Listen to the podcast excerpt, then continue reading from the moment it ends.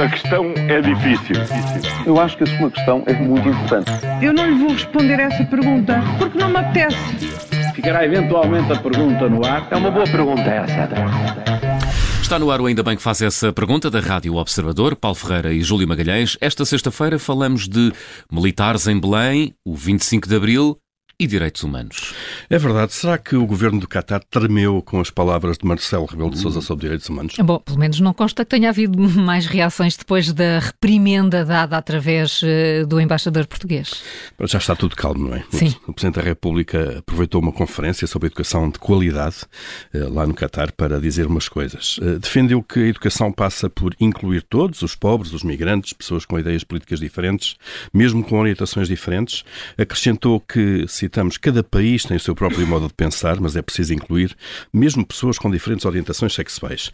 Nunca criticou, claro, o facto de o Qatar, de se estar a referir ao Qatar, ou do Qatar não cumprir uh, isso mesmo que ele defende, uh, falou teoricamente do assunto para cumprir sem irritar. Mais um episódio, uma atrapalhada que poderia ter sido evitada se o Presidente da República tivesse de facto um pouco de sentido de Estado e um bocadinho menos de verborreia. E tanta pompa com os 50 anos de 25 de Abril e afinal estamos na mesma. A programação só vai ser aprovada em janeiro, Júlio. É, quem não se lembra das cerimónias oficiais da abertura das comemorações de 50 anos de 25 de Abril, começaram há 17 meses com o atual Ministro da Cultura como Presidente então da Comissão, com direito a ordenado, carro, motorista, equipa, assessores e por aí adiante. Oito meses depois subiu a Ministro e, pelos vistos, pouco ou nada andou na programação. A nova Presidente está no cargo há oito meses e a primeira reunião com o topo da hierarquia do Estado aconteceu apenas esta semana. Entretanto, relata ao público a aprovação da programação só em janeiro, atraso que pode significar a perda de verbas financiadas. Mas ficou registro que, apesar do atraso, têm acontecido algumas iniciativas. No fim de tudo isto, vamos ver quanto é que vai custar.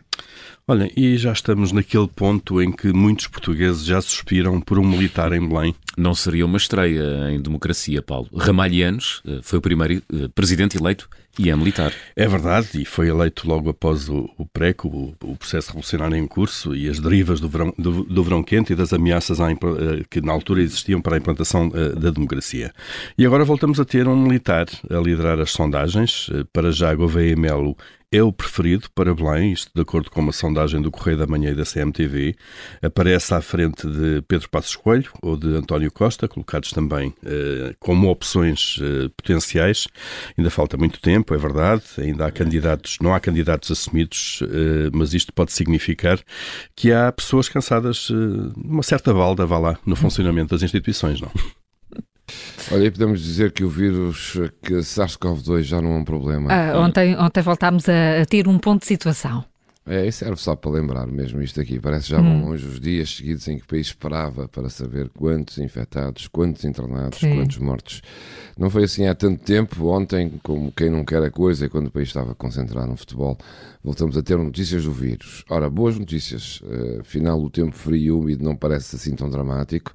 O índice de transmissibilidade baixou de 1,03 para 1 e a média de infecções também para 749 diárias. O Algarve, a Madeira e os Açores são as regiões que têm o índice mais alto neste momento, mas as outras equilibram, porque estão mais baixas. Quem se lembra ainda de Graça Freitas e Marta Temido? Júlio Magalhães e Paulo Ferreira, com as perguntas que marcam a atualidade, segunda-feira, nova edição, logo a seguir ao Jornal das Sete. A questão é difícil. Eu acho que a sua questão é muito importante. Eu não lhe vou responder essa pergunta porque não me apetece. Ficará eventualmente a pergunta no ar. É uma boa pergunta essa.